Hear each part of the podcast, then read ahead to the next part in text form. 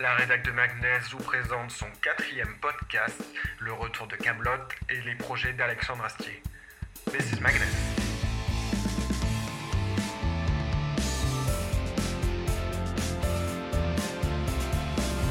Salut à tous, on est ravis de vous retrouver pour un nouveau podcast de Magnès qu'on va orienter aujourd'hui autour de Camelot et du projet de Camelot Résistance, la, la suite de Camelot dont vous avez sûrement déjà entendu parler. Donc on est trois à s'être réunis aujourd'hui pour parler de ça. Nous avons Kizir Salut. et nous avons Maxor. Salut à tous. Alors euh, pour la petite histoire, euh, Maxor c'est euh, celui qui a trouvé le nom de Magnès, une brillante idée. Voilà, et qui n'a rien fait donc depuis sur le site. On attend toujours avec impatience son premier article. Mais bon, il est là aujourd'hui pour discuter, pour partager avec nous autour de, de ce sujet en tant que, que fan de Camelot. Exactement, un Voilà. grand fan. Que nous sommes tous. Donc euh, voilà. Justement, on voulait parler de Camelot Résistance parce que ben, on est en manque de Camelot en ce moment. Ouais, c'est vrai, depuis la saison 6, ils ont... on n'a plus rien, quoi, pratiquement. On n'a on n'a pas beaucoup d'infos, donc vous avez sûrement entendu que Alexandre Assier était déçu, il avait des problèmes de production pour faire euh, son film. Donc, euh, donc en fait, il a, son projet c'est de faire une trilogie, une trilogie de Camelot, donc qui se passerait à la fin de, du livre 6, c'est-à-dire le moment où Lancelot a pris le, le pouvoir que Arthur lui a d'ailleurs cédé, euh, le pouvoir légitime, puisque Arthur euh, lui a cédé, et donc Lancelot qui instaure un peu sa, dictature, donc à la fin du livre 6. Alors euh, concrètement sur le film pour l'instant c'est pas grand chose, on sait juste que euh, Alexandre Astier est sûr de son coup, il veut faire au moins un film, il a dit qu'il marchera avec euh, l'attente euh, des différents fans, euh, ça devrait aller. Après pourquoi pas donc enchaîner sur un deuxième euh, vu le succès qu'aura pour lui le premier, éventuellement un troisième si le deuxième marche. Donc le problème c'est que euh, c'est pas pour demain. C'est pas pour demain, surtout qu'Alexandre Astier a dit que ça allait lui prendre sûrement 10 ans de sa vie, donc il veut être sûr d'attendre le, le bon moment pour le, pour le faire. Donc tant pis pour les fans un peu trop âgés qui tiendront pas jusque-là. Il a dit lui-même, hein, il a dit sur Twitter, pour ceux qui sont un peu âgés, ben, faites du sport et mangez équilibré, et voilà. Et vous pourrez voir, euh, vous pourrez voir Camelot. On reconnaît bien dans ce style, hein, c'est vrai. que- Mais le problème, oui, voilà, c'est qu'Alexandre Assier, c'est un mec qui, euh, qui est quand même très, euh, très cultivé, qui sait faire vraiment beaucoup de choses, mais qui le... c'est dommage qu'il pense pas plus euh, à ses fans. On, on aimerait quand même que ça arrive un peu plus vite. que ça arrive tout court, même moi. Ça arrive tout court, ouais. Donc euh, bon, il y a des problèmes, il y a des problèmes de production parce que donc euh, le problème c'est qu'il veut faire son truc euh, à sa sauce. Bon, c'est légitime puisque c'est lui qui a bossé le plus sur Camelot, c'est ce qu'il dit. Et le problème c'est que ben, dans ceux qui tirent les ficelles au niveau de la production, ben, il y en a qui voudraient forcément, ben, parce qu'ils investissent de l'argent dans Camelot aussi, euh, apporter leur contribution au film. Et Alexandre Astier, lui, non, non, il veut, vraiment, il veut tout faire tout seul. Alors, une interview récemment de Bruno Solo indiquait que le problème serait euh, donc une altercation avec Jean-Yves Robin, qui est donc le, producteur principal de Camelot, le chef de, de Calt, la boîte de production C'est à la télé, euh, dont Bruno Solo fait partie aussi.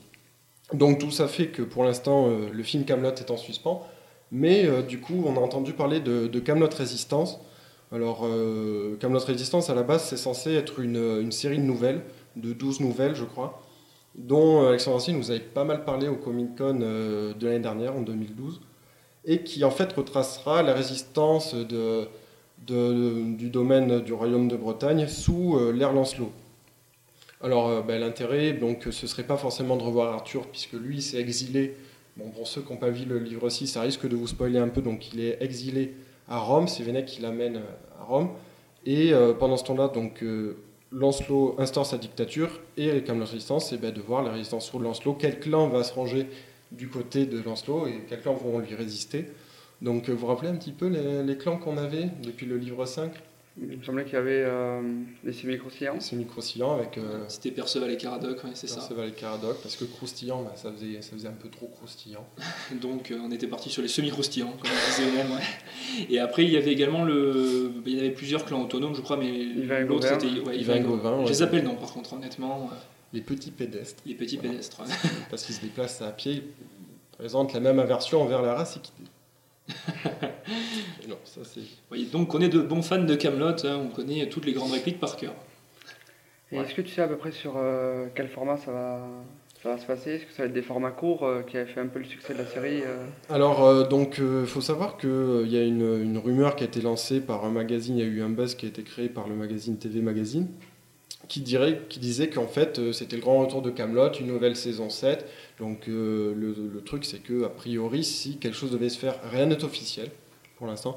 Et si ça devait se faire, ce serait euh, soit un épisode de 90 minutes, donc un téléfilm, soit deux épisodes de 52 minutes. Bon, ça encore c'est que des rumeurs aussi, mais je pense que c'est plus probable. Je vois mal Alexandre Astier se lancer dans une nouvelle saison pour Camelot Résistance, sachant qu'à la base, donc, ça devait être 25 minutes du premier film qui devait être dédié à ça, euh, donc adapté des, nouvelles quand même, qui devraient paraître, ça, on ne sait pas quand, et que bon, lui, il voudrait faire une adaptation télé, mais sans pour parler.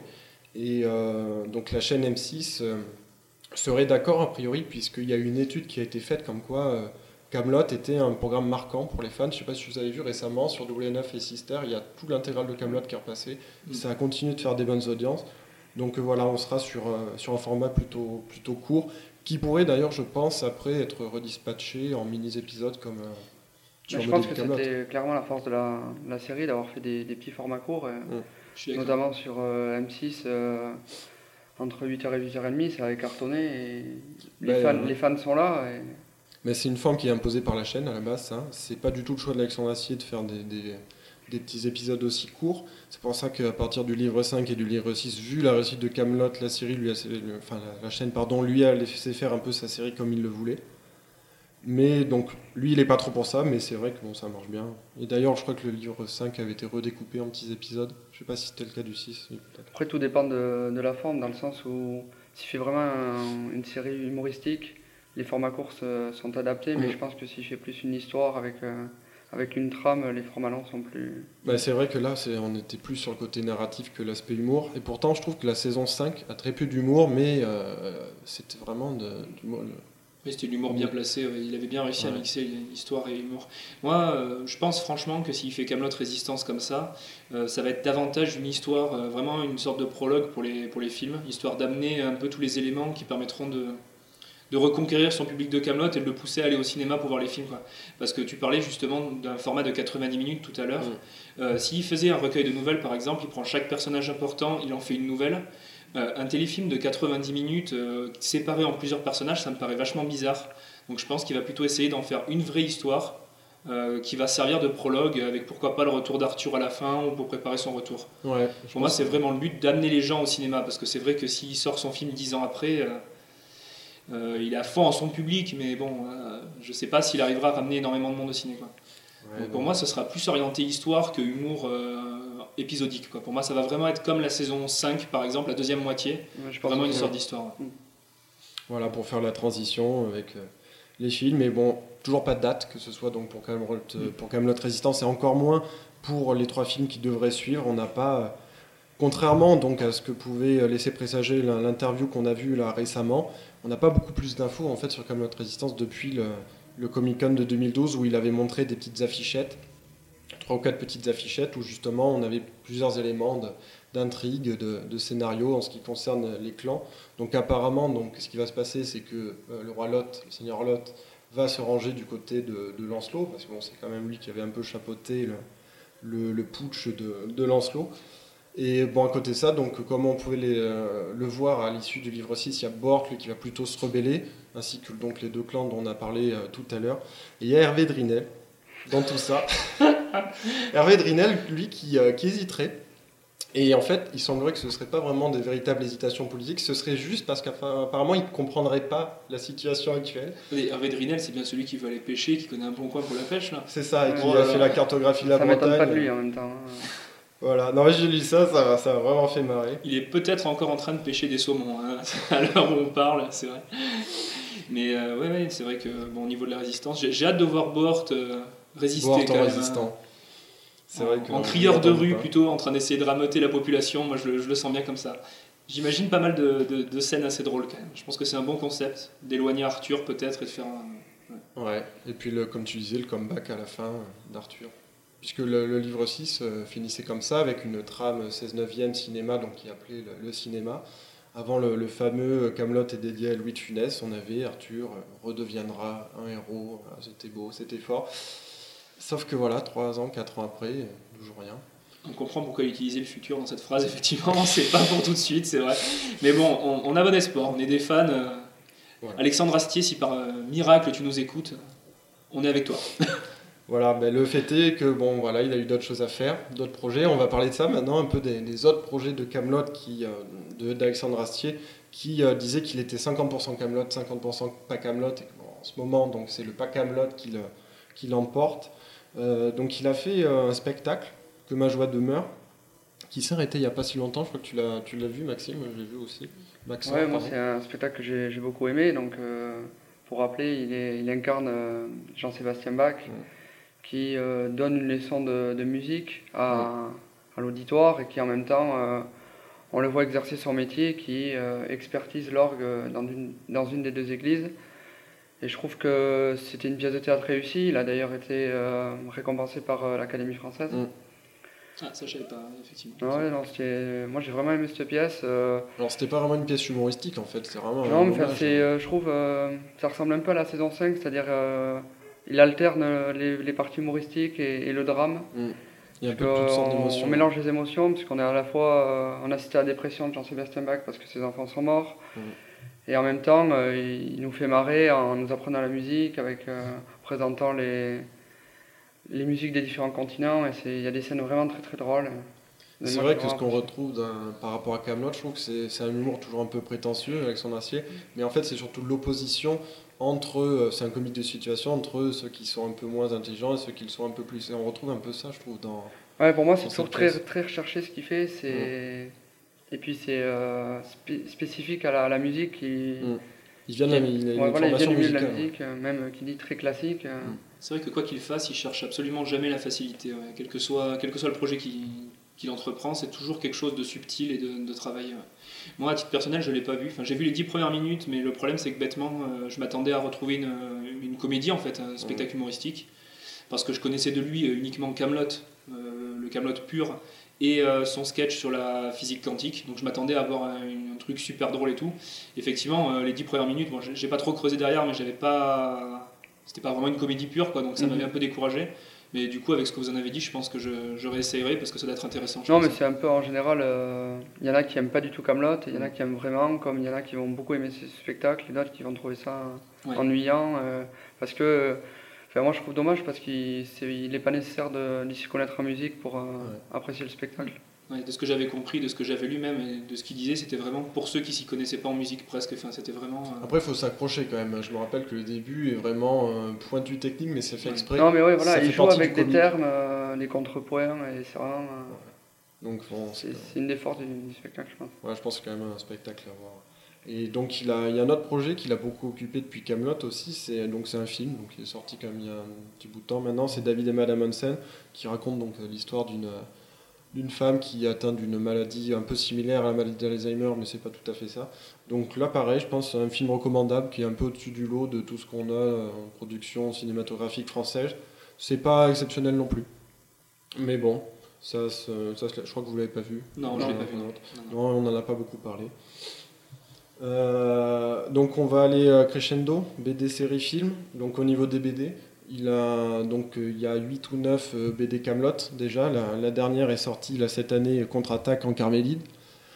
Euh, il y en a un prochain qui va sortir, euh, L'antre du basilic. Donc c'est toujours des BD en fait qui sont euh, dans le cadre de l'histoire de Camelot, mais c'est des histoires dont on n'a pas parlé ou on en a attendu, dont on a entendu parler. il va creuser des petites notions qu'il laisse. Ça, notamment dans le jusqu'à présent, c'est surtout au niveau du livre 1, notamment les, sièges de transport, là, le, fameux tabouret qui avait téléporté Perceval en France, je ne sais plus exactement, mais que lui il ramène, mhm. donc il perd l'intérêt des sièges de transport. J'en ai lu quelques-uns, je me suis arrêté au cinquième, qui est sorti euh, il y a trois ans. C'est pas mal, c'est pas trop mal, mais c'est pas non plus, euh, pas non plus exceptionnel. Ça perd pas un petit peu quand même euh, le fait de plus avoir le jeu d'acteur, ça, ça fait pas perdre quelque chose. Je sais pas s'il rajoute d'autres éléments pour que ça, pour compenser dans, les BD. c'est vrai que c'est un peu différent de, la série parce que du coup, bah, il y a quand même la personnalité du dessinateur qui ressort. Après, j'ai l'impression que dans, dans, le contenu, ça ressemble vraiment euh, à Camelot, puisque c'est lui qui écrit, je pense, le, le, scénario. Et ça, ça, ressemble vraiment beaucoup. Dans l'humour, dans les personnages, il n'y a pas d'ajout de personnages. Il me semble qu'il avait dit dans une interview, là, je crois qu'il était, euh, il était opposé sur un plateau télé à des personnes qui faisaient de la télé-réalité. Là, il avait dit que c'était À ce moment-là, il avait dit que c'était pour les un peu plus jeunes, peut-être les, BD, je crois quelque chose comme ça, qui se permettaient plus de trucs dans la dans, ça fait plus Heroic Fantasy. D'accord. Effectivement, on voit plus le premier sur la du nécromant, on voit des nécromanciens, ce qu'on n'a jamais vu dans Camelot. quand il y a des, des, références à des personnages fantastiques comme les gobelins, on a juste le, le son dans Camelot, on les voit pas véritablement. Forcément le problème de budget, c'est sûr. Voilà, donc c'est vrai qu'on a plus l'aspect Eric Fantasy. On a un dragon, on a un serpent géant, donc euh, le monstre du Loch Ness. Et, je crois d'ailleurs qu'il euh, avait annoncé que s'il devait y avoir des, films Camelot au cinéma, on aurait plus aussi euh, cet aspect-là, Eric Fantasy, grâce aux moyens, parce qu'il faut savoir quand même que Camelot a soulevé un budget pas mal pour une série française, et ce serait bien qu'on retrouve une partie du budget en effets spéciaux dans le film. C'est vrai, c'est vrai, c'est vrai. Hmm.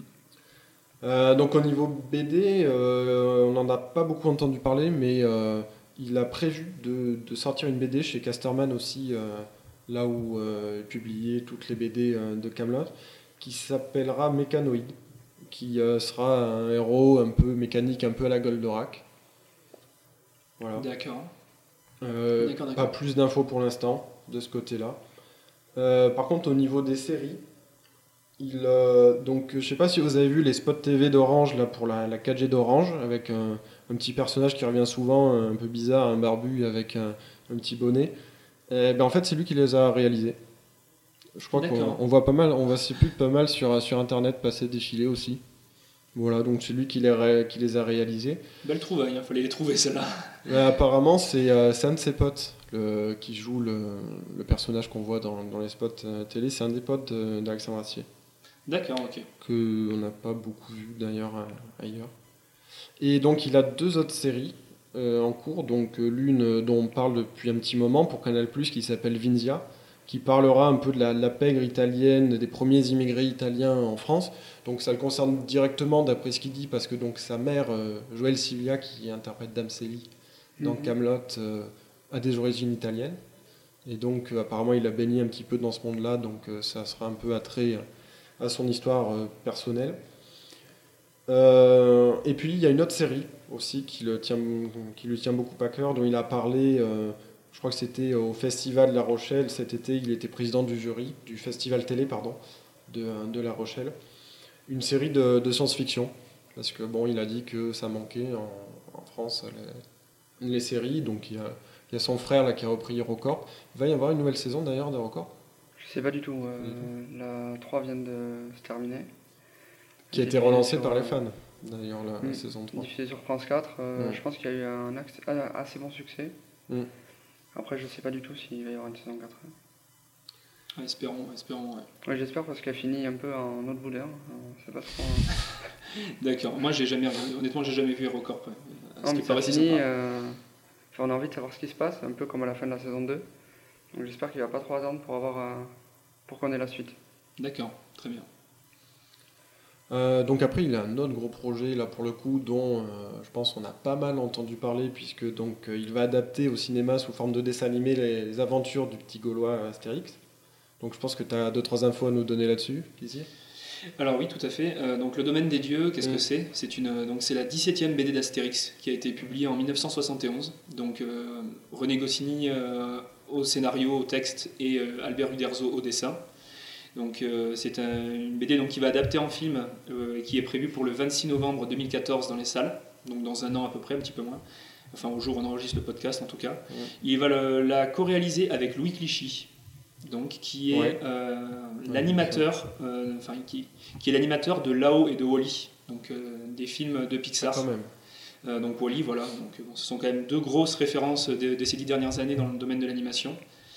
Et il va le réaliser en 3D, donc. donc une, euh, grande progression pour, pour Astérix, le petit Gaulois. Donc, euh, l'histoire du domaine des dieux, rapidement, sans trop entrer dans les détails. Jules César décide un jour de. plutôt que d'essayer de, détruire le village gaulois pour, pour procéder toute la Gaule, il décide de le civiliser en fait, il, se dit qu'il euh, va essayer de les intégrer, euh, les intégrer dans le monde romain, et pour cela, il décide d'entreprendre la construction d'une énorme ville de la même taille que Rome autour du village gaulois. Donc il commence à des plans d'urbanisation autour, et euh, pour, pour que les, Gaulois se civilisent entourés de civilisation romaine. Et en fait, c'est un humour qui est basé sur les conflits de voisinage, donc avec un nouvel immeuble. Enfin, je vais pas révéler tout le film, mais par exemple, ils envoient Assurance Tourix dans l'immeuble pour, euh, pour euh, semer un peu la zizanie avec les problèmes de voisinage et tout. Euh, il y a également les problèmes du bâtiment, le retard dans le bâtiment, les fausses publicités, des trucs comme ça. Et ça, je trouve que c'est un, une bonne idée. Enfin, ça, ça m'étonne pas qu'Alexandre Astier soit fan d'Astérix parce que je trouve que ça a toujours été la, force de Camelot de mettre des, par exemple des anachronismes. Mmh. On se retrouve avec un sabre laser dans Camelot, des trucs comme ça. Mmh. Et c'est aussi une des forces d'Astérix. On est, on est dans le monde des Gaulois en 50 avant Jésus-Christ, mais on parle de la société actuelle euh, de manière déguisée. Et ça, c'est quelque chose qu'on retrouve dans Astérix. Et je pense qu'il a, qu'il a moyen de faire quelque chose de vraiment intéressant. Mmh. Pareil, l'humour avec les problèmes de voisinage dans un immeuble où les gens euh, en viennent à s'insulter et tout, parce que Assurance Tourix. Euh, Sem la zizanie. Ça, c'est quelque chose qu'on retrouve aussi dans Camelot. Euh, enfin, as, quand euh, Arthur qui joue du oud, par exemple. Enfin, voilà. Voilà, donc c'est un projet qu'on attend en tout cas avec impatience. Je ne sais pas si vous avez d'autres euh, détails dessus. donc ça devrait sortir, j'avais vu soit début 2015, soit il y avait une date qui avait été annoncée en novembre 2014. Ouais, j'avais vu sur Allociné en tout cas, j'avais regardé 26 novembre 2014. Peut-être que ça a été repoussé depuis, mais bon, si ça, si, ça a été repoussé, on mettra... dessus. On mettra sur le. on a le casting euh, Ouais, alors justement, voilà, je voulais parler un peu de ça. Donc il y aura pas mal de personnalités euh, comme euh, Laurent Lafitte, Florence Foresti, qui devraient, Elie Simone aussi, qui devraient prendre des, petits rôles. Mais voilà, bon, c'est pour les petits rôles. Mais en ce qui concerne les, gros rôles, c'est des têtes qu'on a déjà vues dans Camelot. Parce que ah. notamment, bon, Astérix, ça reste Roger Carrel, ça pas de souci, toujours le même fidèle au poste. Pour Obélix, ça avait pas mal changé sur les différents dessins animés. Euh, là, on aura Guillaume, Guillaume Briac, qui n'est autre que le roi Burgon, dans Camelot. Je pense qu'il y a moyen que ça soit pas mal. Biographie. Euh, c'est automatique, donc c'est le, forgeron, c'est ça Oui, c'est ça. Ce sera Lionel Astier. Je pense que ça lui correspond vraiment tout à fait. Ah oui, effectivement, il y a moyen de, il y a moyen de se marier. Et euh, donc ensuite, à bras raccourcis, ce sera Serge Papagali qui joue Gapno dans Camelot. Là, franchement, je rigole d'avance. Je pense qu'il y a moyen vraiment d'avoir des trucs bien drôles. Euh, il y aura aussi euh, donc Brice Fournier qui joue Cadoc, il y aura François Morel qui jouera euh, Ordre Alphabetix. Oh là là. Et Alexandre Assier jouera un centurion. Donc on va avoir Cadoc en Ordre Alphabetix contre, contre Lionel Astier en set Automatics pour les poissons et se, battre. Je pense qu'il y a moyen de, de, bien rigoler. Ça va être un duel, un duel au sommet, je pense. Ouais, bon ben voilà, donc euh, à suivre aussi. Donc c'est le projet en tout cas le plus, euh, le plus concret, j'ai l'impression. Le, plus concret et probablement de tout ce qu'il est en cours euh, de réalisation le plus ambitieux, je pense aussi. Parce que, bah, déjà on a une date. Déjà, on a une date, c'est vrai que bon. Mais ça, je pense que de toute façon, quand on s'occupe d'un projet d'Astérix, si on file pas une date avec un bon planning, je pense qu'on fait pas grand chose. Mais du coup, ça fait, ça fait plaisir aussi, ça va l'aider encore à se faire encore plus connaître. parce que pour le moment, c'est vrai qu'il a fait un peu que Camelot qui soit vraiment devenu ultra populaire parmi le grand public. Et là, en réalisant un deuxième Astérix, c'est une des meilleures BD en plus selon moi. Il a moyen, je pense, de se faire encore un peu plus connaître. Je pense que c'est une bonne chose pour lui. Bon, après, il a fait 2-3 films en tant qu'acteur, mais je pense que c'est pas la peine de s'attarder dessus. La plupart, c'était pas vraiment des, des films d'une énorme importance. Je pense qu'il est meilleur derrière la caméra que devant, euh, sauf si c'est lui qui se donne son propre rôle. c'est vrai. Et euh, par contre, en ce qui concerne Astérix, justement, euh, le fait que Louis Clichy, l'autre réalisateur, mm. ait travaillé pour Pixar, j'ai vu sur Allociné qu'il est considéré comme un film franco-américain. donc il est possible qu'il ait également une bonne exposition aux États-Unis, ce qui pourrait être bien pour Astérix et bien pour Alexandre Astier également.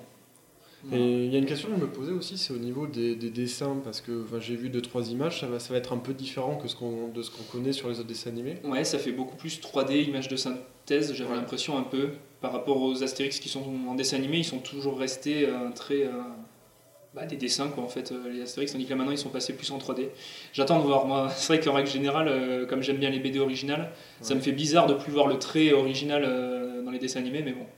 Pourquoi pas. sur le fond il a dit qu'il resterait fidèle à la BD, ça. Tant mieux. On peut ça, C'est une BD à lire en tout cas. Mais c'est en tout cas sa préférée, lui, c'est ce qu'il avait annoncé. Donc, euh, donc, en ce qui concerne les films, il y a un dernier projet dont il a parlé récemment. Ce serait, euh, bien sûr, il n'a encore pas beaucoup d'infos, mais il a écrit dessus, euh, il a écrit toute l'année sur le scénario. Ce serait un film sur la bête du Gévaudan.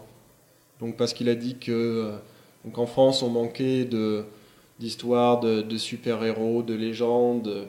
Et alors que ben, on a Belphégor, on a quand même la bête du Gévaudan aussi. Et c'est vrai que je trouve que ça n'a pas été vraiment exploité au cinéma. La Bête du Gévaudan, on a eu deux trois films dessus.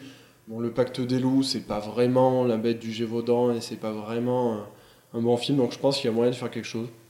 Donc après, pourquoi pas. S'il dit vraiment qu'il a écrit dessus euh, toute l'année et que le, le, film est en bon état d'avancement, pourquoi pas On va lui faire confiance. Mais c'est vrai que moi, je considère pas ça comme une histoire particulièrement originale. C'est vrai qu'en France, on n'a peut-être pas fait beaucoup des histoires sur les légendes. Après, je pense pas que c'est vraiment euh, la légende de la bête du Gévaudan. Je pense qu'il va l'adopter à sa sauce.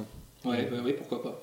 Après, bon, je pense que c'est quelque chose qui lui tient à cœur et qui voudra tourner dans sa région, parce que donc la bête du Gévaudan, je crois que c'est le parc du Mercantour. Bon, c'est pas vraiment la région lyonnaise, mais bon, c'est pas, pas très loin, donc c'est peut-être un conte qui a bercé son enfance aussi. Donc euh, à voir, à suivre il y a vraiment des projets variés. Il nous sort à chaque fois des, projets. On se demande d'où il les sort, mais pourquoi pas. Ça peut être intéressant. Voilà, donc en tout cas, beaucoup de projets. le plus avancé étant probablement euh, Astérix voilà. de tous. Hein, pas, beaucoup de dates, pas beaucoup de Pas beaucoup de dates, mais euh, qui explique aussi que bah, la suite de Camelot c'est pas pour tout de suite. Donc euh, au moins on est sûr d'avoir Camelot Résistance au moins sous forme de nouvelles. Peut-être à la télé, espérons. Et euh, ensuite, probablement les films, un, un voire trois, si tout va bien. Et donc, du coup, le, pour les fans de Camelot, bah, le, premier, le premier rendez-vous à prendre, ce sera donc le 26 novembre 2014 pour le domaine des dieux Astérix, qui a un humour qui, qui va peut-être peut se rapprocher un peu de ce qu'on apprécie dans Camelot. Voilà, espérons. Espérons. Bon, ben merci de nous avoir écoutés. Je pense qu'on a fait un peu le tour de tous les projets. Euh, que Alexandre Assier peut avoir en ce moment. N'hésitez pas à réagir en bas de l'article euh, ou sur la publication Facebook si vous avez envie. Voilà. Merci à tous. Merci, salut. Bye bye.